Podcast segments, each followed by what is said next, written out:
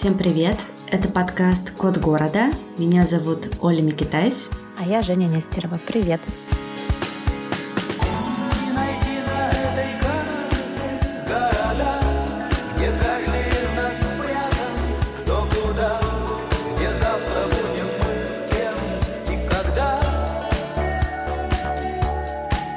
Как твои дела?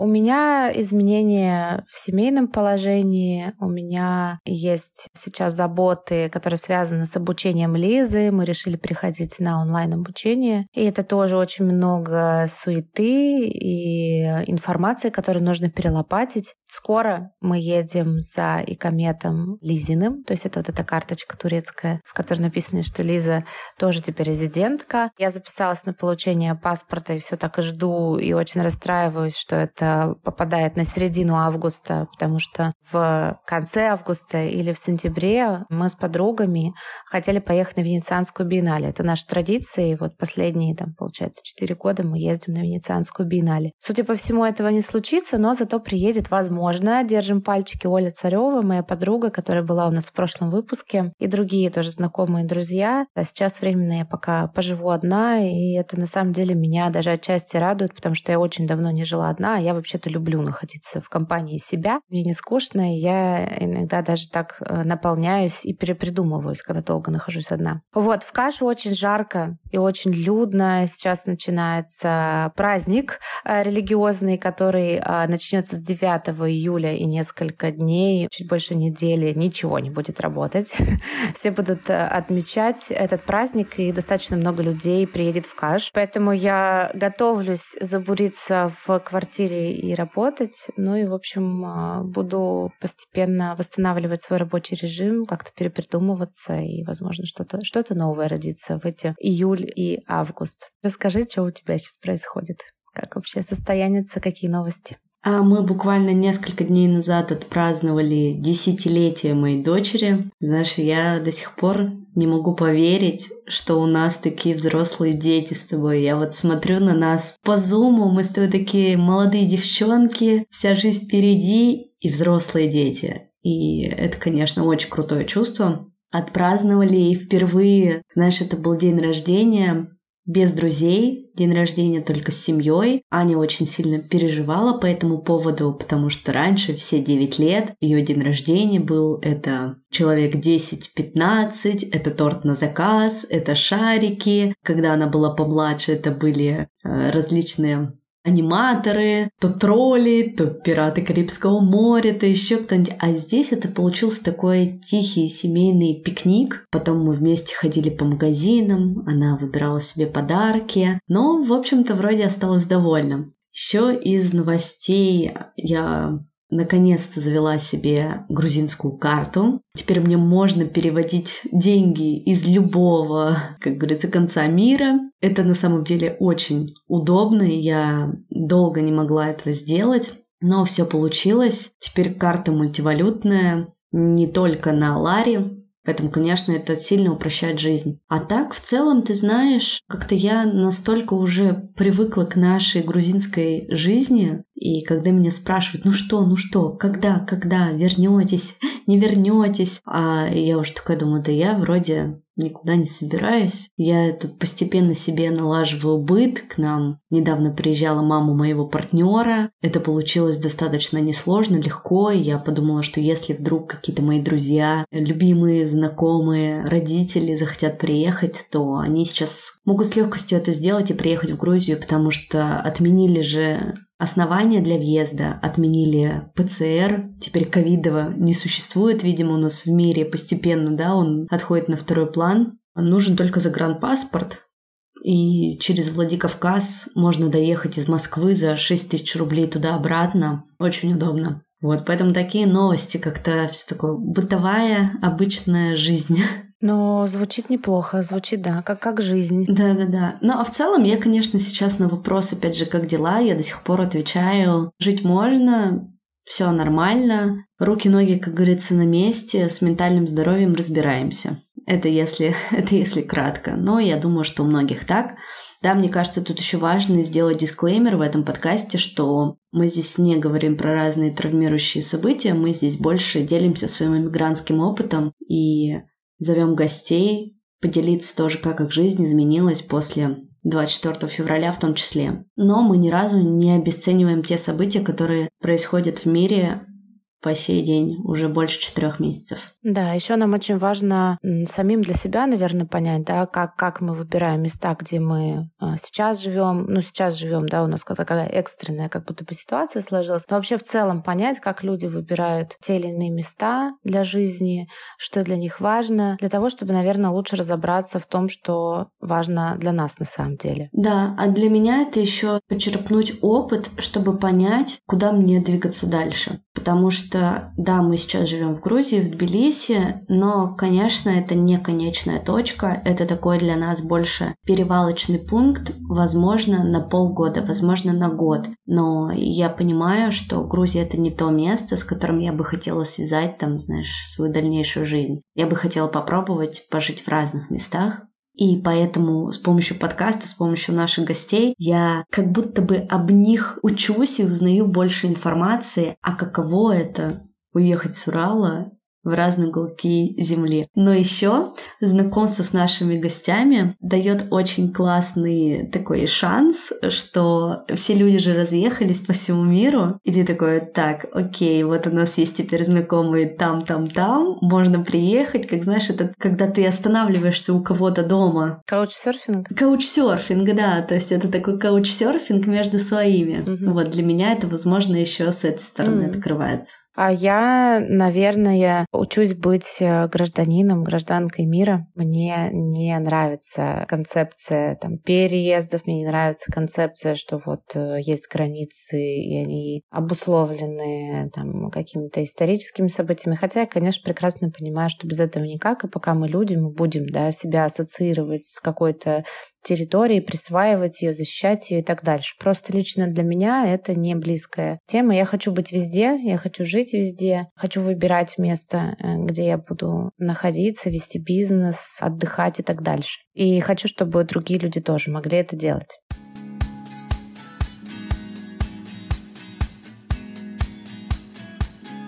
У нас сегодня в гостях э, Даня Голованов, и я на самом деле не очень люблю определять людей через какие-то роли, должности, проекты, потому что мы не есть проект, мы не есть наше дело. Я знаю, Дань, как тебя представить, конвенциально, да, вот как в интернетах пишут, но можешь ли ты сам про себя рассказать и сказать самое важное, что ты хочешь про себя сказать? Привет, всем привет, меня зовут Даня, мне 36 лет, я занимаюсь креативными всякими штуковинами, занимался видеопродакшеном. У нас есть компания Red Paper Film. Вот. Э, сейчас я делаю стартапы, так или иначе связанные э, с режиссерами и артистами, и кинопроизводством. Вот. И ну, в современном мире, мне кажется, сложно уже ну, загонять себя в какие-то рамки того, кто ты, я, наверное, сейчас креативный фрилансер, как и все. Даня мой старый знакомый, и мы знакомы со времен, когда Даня еще жил в Екатеринбурге. И Red Pepper э, фильм, Red Pepper Event, Red Pepper агентство рекламное знали все. На самом деле ребята здорово так нашумели в Екатеринбурге, переехали затем в Москву, а дальше Даня сам расскажет, что произошло. Даня человек, у которого на шее, вот здесь, я не знаю, как это место называется, загривок, да, написано Made in Ural. Вообще расскажи для начала, где ты, как ты? Я сейчас э, в Стамбуле нахожусь. Пытаюсь сделать визу, попасть все-таки в Европу, посмотреть, как там вообще, что происходит. Расскажи, что, как у тебя вообще настроение, состояние в, в Стамбуле и чем ты сейчас там занимаешься? Я нахожусь в режиме ожидания, мне кажется, как все эти люди, которые здесь жили эти 2000 лет. Я выкупил фишку Стамбула вот, в этом плане не хочется связывать себя сейчас с какой-то территорией, да, то есть пытаться планировать, что вот там представить себе, можно ли жить в этом городе или можно ли жить там в том городе. Я просто, ну, понял, что горизонт планирования сейчас маленький. Нужно просто пытаться делать дела в любом месте, где бы ты ни находился, вот, потому что это важно, тем более технологии это сейчас позволяют. Проблема в основном у меня с внутренними договоренностями с собой, со своей ленью там и так далее, потому что внутренний менеджмент, он сейчас оказался востребованным. А я уже, если честно, отвык, и все приходится заново, но у меня по ощущениям, с одной стороны, новости ужасные каждый день. Я стараюсь их как-то фильтровать. Перестал с утра их читать. Ну, то есть я как бы начинаю с повесткой знакомиться сейчас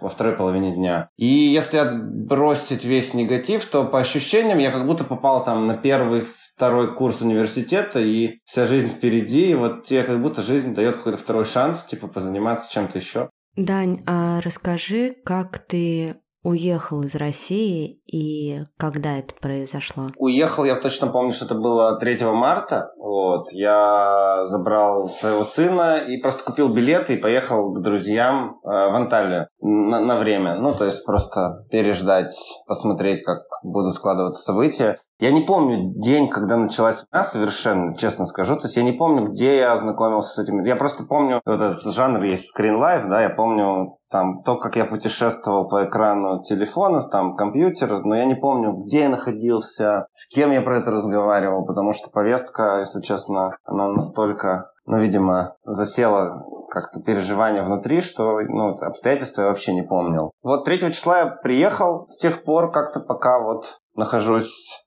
за границей. У меня нет никакой ностальгии, ну, пока что, почему-то. Потому что ностальгия была бы к, к чему-то что существует, например, сейчас, да, но я понимаю, что вообще все поменялось, типа, у меня все друзья, непонятно, кто где находится. есть ощущение, что ты попал в какое-то, типа, дурное реалити-шоу, если честно. Со всеми, там, в основном, общаешься по, по видеосвязи.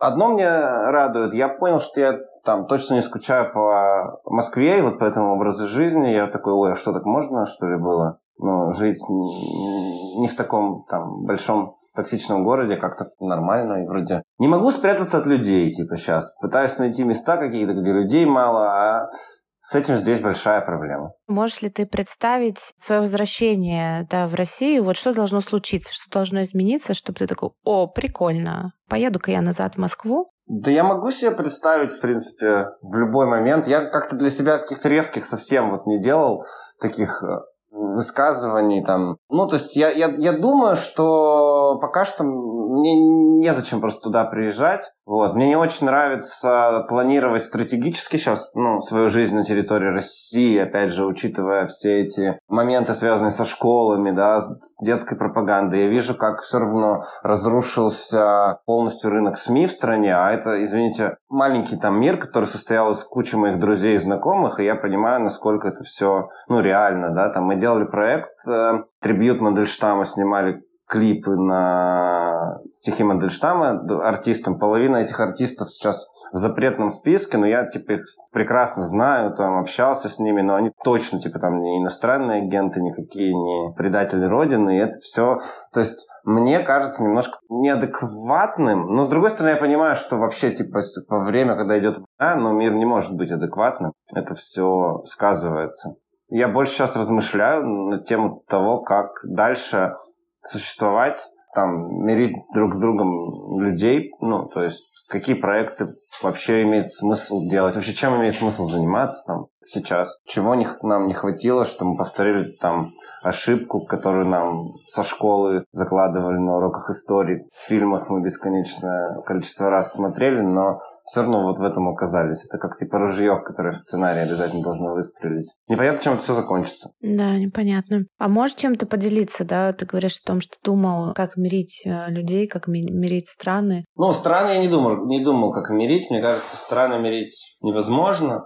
Мирить людей, мне кажется, тоже сейчас сложно, если типа есть задача и какой-то призыв к тому, чтобы их помирить, это точно не будет работать. Но мне кажется, можно просто там, если ты делаешь кино, например, снимать какие-то фильмы, которые будут понятные, интересные, актуальные, там, и той, и другой там, да, стороне, находить какие-то темы, ненадуманные истории. Если там это искусство, то тоже это не должно превращаться в пропаганду. Да, пропаганда есть с двух сторон, я тоже это прекрасно все, ну, вижу, понимаю. И мне тоже не нравится, когда протестное движение превращает, ну, превращается в какие-то крайние формы, да, когда артисты со сцены призывают к смерти вообще каких-либо людей, для меня это дичь в любом случае. Ну, то есть, так быть не должно. Мне кажется, что люди, которые делают культуру, делают контент, который имеет возможность влиять на мнение других людей, они сейчас должны гораздо с большей социальной ответственностью вообще подходить к своей роли, потому что эти люди, которые там занимаются политическими вопросами, они точно никогда людей не померят. Это уже, ну, очевидно.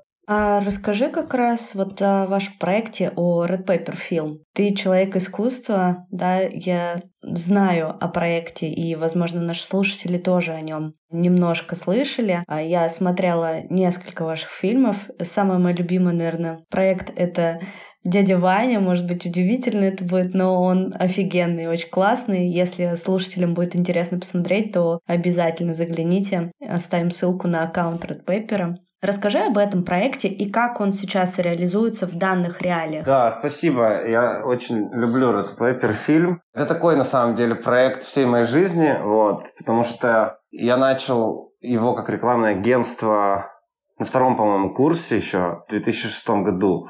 Вот, он постепенно, типа, эволюционировал из компании, которая делает какие-то автомобильные презентации, мероприятия, в рекламное агентство, в креативное агентство, там. У нас был опыт работы там с табачной компанией, которая нам очень много дал в плане менеджмента. И в конце концов, вот типа, все закончилось тем, что мы решили больше не снимать рекламу и пытаться, типа, перестроить компанию в кино, в контент, в клипы музыкальные. И этим занимались вот последние пять лет. Снимали в основном либо для брендов, либо для каких-то дружественных музыкантов клипы. И сейчас, ну, то есть сейчас, на самом деле, я, если честно, месяц назад написал, типа, всем-всем-всем ребятам и партнерам, что я сейчас не чувствую в себе возможности заниматься дальше именно Red Paper фильмом, потому что для того, чтобы заниматься, нужно быть в повестке. Ну, то есть, типа, я чувствую, что я... Я могу делать какие-то проекты, но это будут проекты взгляд со стороны, да, и очень сложно их делать объективно, и можно допустить какие-то ошибки, там, я не знаю, которые повлияют на судьбу компании, потому что все ребята остались в России, вот, в, в, в Red фильме, они продолжают работать, у них сейчас два полных э, метра в, на постпродакшене, то есть готовых. Оба снял Ваня Соснин, наш режиссер, вот мой партнер, который сейчас будет все это вывозить. В принципе, я думаю, что Red Paper фильм хорошее будущее. И я бы хотел быть к нему дальше причастен каким-то образом, но компания станет намного более самостоятельной. Вот. И я даже ну, там, не до конца буду контролировать, в какую сторону она может развиваться сейчас, что на самом деле не есть плохо, а наоборот, мне кажется, ну, интересно посмотреть со стороны, тоже понаблюдать. Ну а как ты думаешь, сейчас в связи со всеми этими событиями сфера искусства, она же очень сильно страдает, да? Много в пропаганде говорят о том, что запрещает русское искусство за границей, но как бы его запрещает и внутри страны, да, то есть насколько актуальна работа Red Paper с тем, что он делал и какие социальные он проекты делал? Ну вот, э, мне кажется, в этом плане просто будут другие методы использоваться, и будет все более тонко, да. Ну, то есть, типа, я не знаю, Успенский же учил наше поколение тому, что чтобы купить что-нибудь ненужное, нужно продать что-нибудь ненужное. Да, это был Советский Союз, но мы как-то выросли, и мне кажется, искусство станет просто тоньше, глубже, либо перестанет работать есть такая большая подмена понятий, там, контент, это все-таки не равно искусству, потому что искусство, оно не может быть вне политики, а искусство, оно всегда идет параллельно, да, то есть оно как бы реагирует на какие-то там общественные движения, да, то есть оно подстраивается под повестку. Поэтому никто искусство не запретил и не запретит, и я не верю, это вообще какая-то большая глупость в плане какого-то канцелинга типа там мирового, но мне кажется, это просто вот люди больше хайпят на этой теме, чем это на самом деле будет. Там Кирилл Серебренников речь со сцены читал, читал, но все, да, пока ни о каком канцелинге мы говорить не можем в глобальном плане. Во-вторых, мне кажется, что внутри тоже все станет интересней. То есть немножко поменяется рынок, немножко поменяется устройство, но острые как бы артисты, они станут еще острее, они станут еще более... Те, кто остался в России, они станут более изящно высказываться. А те, кто уехали, станут, может быть, чуть посмелее, да. То есть в целом мне кажется, что это очень интересное время. Ну вот для творческого сегмента это невероятно интересное время. То есть такого еще не было. Да, а кто-то, кстати, сказал э, фразу «не дай бог э, жить в интересные времена». Это была, кстати, тема прошлой Венецианской биеннале. Так, так она озаглавливалась. Что они знали тогда, три года назад, об интересных временах? А я где-то видела мем про историческую эпоху. Типа, я никогда не мечтала жить в историческую эпоху. Почему, блин, у меня тут и пандемия, и все вместе взято. Как говорится, все уже было, просто нас не было, да. Сейчас вот наш черед. Каждый год все веселее и веселее становится. И в этом плане я реально стал верить в какие-то теории того, что жизнь это полный набор всех возможных сценариев. Вот это вот один какой-то. Я тут сейчас типа в него сижу, играю. А есть какие-то куча параллельных типа историй. Это как, э, я не знаю, интерактивный фильм, да?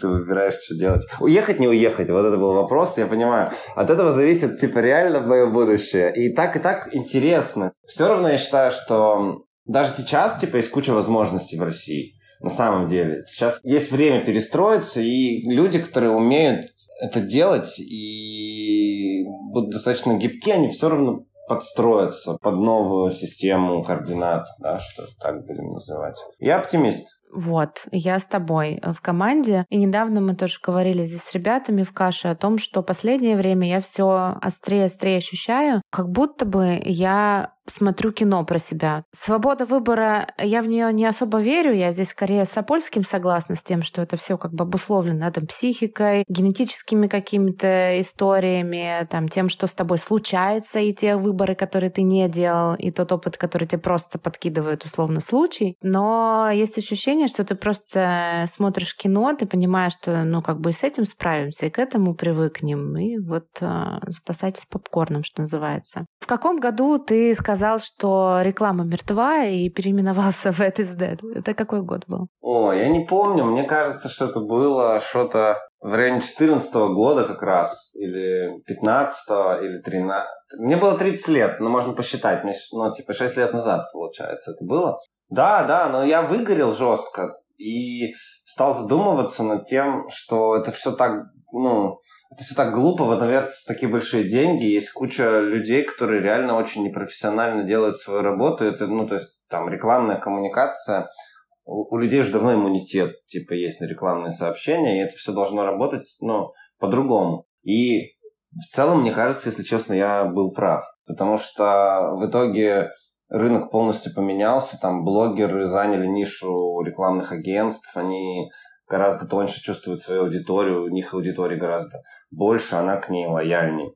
Ну да, у нас были там пара каких-то клиентов, которые говорили, что там интеграция у Юрия Дудя это лучшая моя инвестиция, как у типа там директора по маркетингу за 20 лет. Это типа просто... Ну вот мне люди говорят, и с одной стороны обидно, ну то, типа... С другой стороны я понимаю просто, что как это работает. И действительно, любому человеку нужна какая-то система координат. Ну вот условно там блогеры, это тоже там система координат для огромного количества людей, которые, ну, нам всем нужен какой-то референс на то, как мы существуем очень сложно без референса. Мне, наоборот, в кайф, когда, типа, нет референса. То есть реклама была мертва уже в 2014 году, а сейчас что с ней? Что думаешь? Она просто трансформировалась. Да, она переоценена очень сильно. И сейчас, мне кажется, э, все бренды, они начинают жить своей какой-то настоящей жизнью. У них появляется характер, у них появляются манифесты. Они не доверяют названия, сценарий своих роликов каким-то там несовершеннолетним копирайтерам, которые там стажировку проходят, да, в рекламном агентстве. Ну, то есть, я же изнутри знаю, как это все работает. Причем не только по себе, но, то есть, и по всем агентствам, как они устроены, и как они относятся к проектам, и как они, ну, там, делят проекты на имиджевые или не имиджевые, да, то есть, есть какие-то проекты для наград, которые никак не связаны с реальностью, есть какие-то, наоборот, ужасные сценарии, которые они на самом деле производят и стесняются показать кому-то вообще, что это они к этому имели отношение. А, мы просто решили, что мы будем делать как бы кино и клипы, и у нас нет особо опыта, но мы не будем стесняться, то есть мы будем выкладывать все работы. Вот. И это было очень важно. Ну, то есть я очень горжусь на самом деле вот этим моментом, что мы там выложили практически все работы. У нас там было несколько роликов, которые клиенты не выпускали по разным причинам. Но там было два раза, по-моему, всего. В самом начале, вот, когда мы еще не были опытными, ну, типа, в этом плане. Ну да, я вот как бы имею в виду, какие изменения, да, изменения будут сейчас, на твой взгляд. То есть реклама тогда, мы привыкли, там 10 лет было вот э, определенный порядок, определенные носители, определенным образом строилась коммуникация между заказчиками и агентствами. Потом все это вот развернулось в сторону персонификации, персонализации, какого-то такого человеческого отношения, и люди больше доверяют людям. А сейчас что с этим будет происходить? Как ты думаешь? Сейчас, мне кажется, настанет время креативных компаний, которые будут креативные, не зарабатывать на креативе, а которые будут креативно относиться к своему бизнесу, к своей идее, к своей типа бизнес-функции. Все сводится к бизнес-функциям. Нужно понимать, какой сервис ты предоставляешь, что ты сейчас делаешь, как ты делаешь мир лучше, да, потому что сейчас любая авиакомпания может там придумать свое телевидение и полностью наполнить его контентом. Каждый человек, сейчас люди генерируют контент уже больше, чем могут посмотреть. Ну, ну то есть это нужно брать в расчет обязательно, как бы, и понимать, что в будущем там 50% контента будут смотреть боты вообще, и самый дорогой контакт, мне кажется, будет офлайн контакт ну, то есть все к этому идет на самом деле. Да, согласна. Я, я также примерно чувствую. Расскажешь о проекте One Dollar TV? Что это и что сейчас происходит? Да? Это наш стартап. Это вот то, чем я сейчас занимаюсь, находясь дистанционно, да, то есть вот в Турции. То, то, зачем я еду в Берлин, потому что мы зарегистрировали еще в прошлом году компанию там. Называется One Dollar TV, и это новое стриминговое телевидение, которая позволяет режиссерам монетизировать э, свой контент не при помощи рекламной модели, как это делают стриминговые бесплатные сервисы типа YouTube или там, я не знаю, Spotify, да, а при помощи аудитории. Вот, то есть это интересный стартап. В целом, я думаю, что этот проект, ну, тоже лет на 15 со мной, как Red Pepper Film. Там очень хороший setup. Там есть мир, где есть только города и нет стран. И мы топим за то, чтобы режиссеры снимали какие-то локальные трушные истории про свои города, про города, в которых они там путешествуют, остаются. Зрители бы смотрели все это и понимали, чем там Бухарест от Будапешта отличается, а Екатеринбург от Москвы.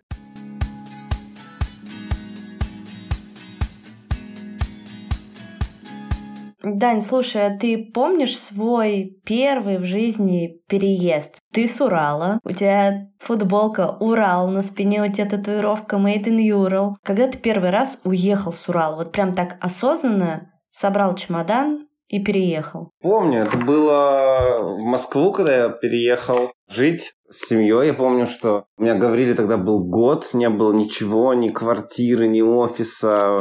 Еще мы с рекламой закончили. Но я как-то хорошо знал Москву, я тогда много до этого раз ездил э, по делам.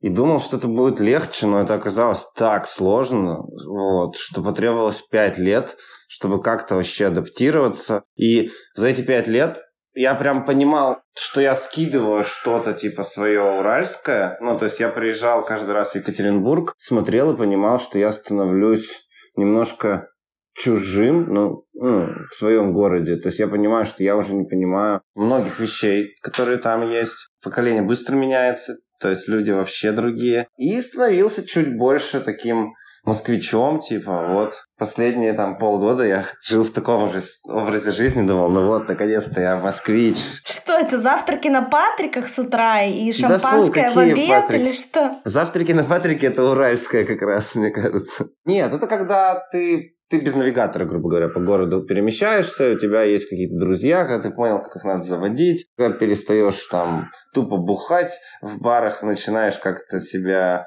пользоваться тем образом жизни, который город тебе может предложить. Вот, это очень важно, потому что Москва был очень крутым мегаполисом вот последнее время. Поменьше было бы только вот всяких типа Росгвардии на улицах, и вообще было бы комфортно. В общем, почувствовать себя москвичом я все-таки успел. Ну, потому что тоже я понял, что это такой город, который... Ну, там нет москвичей на самом деле, и в этом его прикол. Вот, значит, можно ехать дальше, смотреть другие города. Хочется город с меньшим количеством людей, большим количеством свободы, каким-то размеренным чувством ритма жизни, чтобы можно было и чилить, и творить одновременно. Слушай, Дань, а что для тебя значит уральская идентичность? Вот как ты это понимаешь? О, мне кажется, что четко вообще определяется по уровню самоиронии.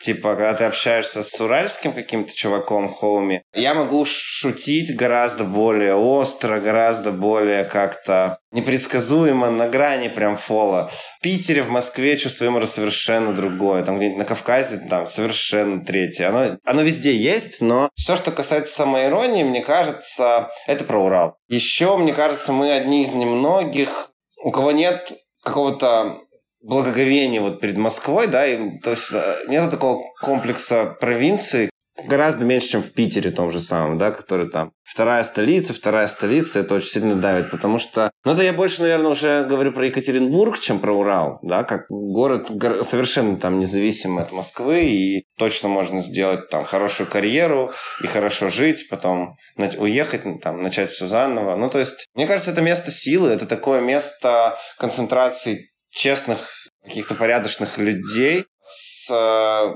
почему-то доминирующим тоже креативным классом, хотя я вообще не понимаю, откуда он берется. Наверное, скорее вопреки берется. А еще мне кажется, что Урал это столица андеграунда России. Ну, то есть в плане того, что оттуда вытекает очень много направлений, очень много современного искусства, очень много высказываний, очень много независимых СМИ было, да, тоже там какой-то, ну, очень большой коэффициент почему-то на Урале. СМИ э, э, аномальный по соотношению там с тем же там Питером или какими-нибудь городами соразмерными по населению, да, то есть мы очень любим свободу, и мне кажется, очень сильно вот этот перформанс с взрывом телебашни очень сильно надломил, как мне показалось, людей в том плане, что была вера в то, что это можно отстоять. Но вы понимаете, да, о чем я говорю, о том, о сносителе башни, вот. Мне кажется, это было там одним из символов того, что времена меняются, да. Типа, это был такой надежда на свободу. Это была наша статуя свободы. Но после этого был сквер. После этого был сквер. И этот сквер, это было очень круто. Я помню, что я сидел в Москве на кухне смотрел все эти эфиры дождя. Мне было стыдно, что я ну, не в Екатеринбурге переживал. Я смотрел все эти часы эфиров, которые были. И гордился, гордился Екатеринбургом в тот момент. И очень многие мои знакомые мне говорили, что такое возможно только в одном городе в нашей стране. Сейчас мне Екатеринбург кажется, вот абстрагировавшись от вообще России, я понимаю, что если бы я куда-то и вернулся сейчас, то мне кажется, Екатеринбург это оптимальный вариант. Он не такой токсичный, как Москва, он не такой депрессивный, как Петербург. Из Екатеринбурга точно можно сделать топовый город международного уровня. Я не сомневаюсь в этом, никогда не сомневался. Я считаю, что он был им какое-то время, и, возможно, и сейчас он является в таком статусе. Просто, например, там, обращаясь к тем людям, которые живут сейчас в Екатеринбурге и этого не ценят, да, я могу сказать, что я очень многое не ценил, пока не уехал, и только потом начал ценить какие-то вещи, которых я больше нигде не могу найти. Но люди, люди – это главный актив, это сто процентов. Вот. Екатеринбург – это люди, в первую очередь, мне кажется.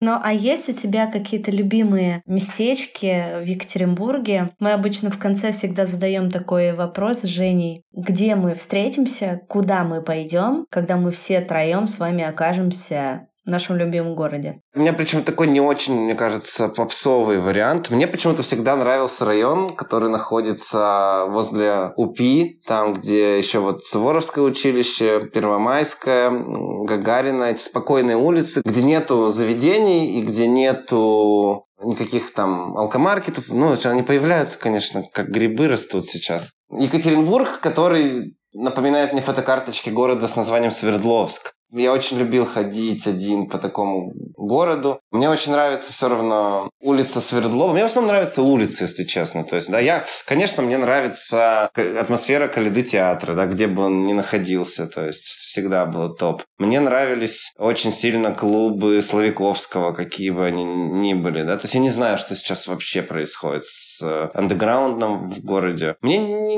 не сильно нравится все, что сейчас принято там называть местом силы, да, то есть Ельцин-центр, например, это очень круто, что он есть, он, конечно, дает городу федеральную повестку, это очень сильный ресурс, ну, приходить хочется в какие-то места, которые у тебя с детства, ну, то есть как-то триггерят. Дворик э, за моей школой, девятой гимназии, где мы пили Балтику девятку из полуторалитровых бутылок. Вот эта вот ассоциация мне, ну, больше близка.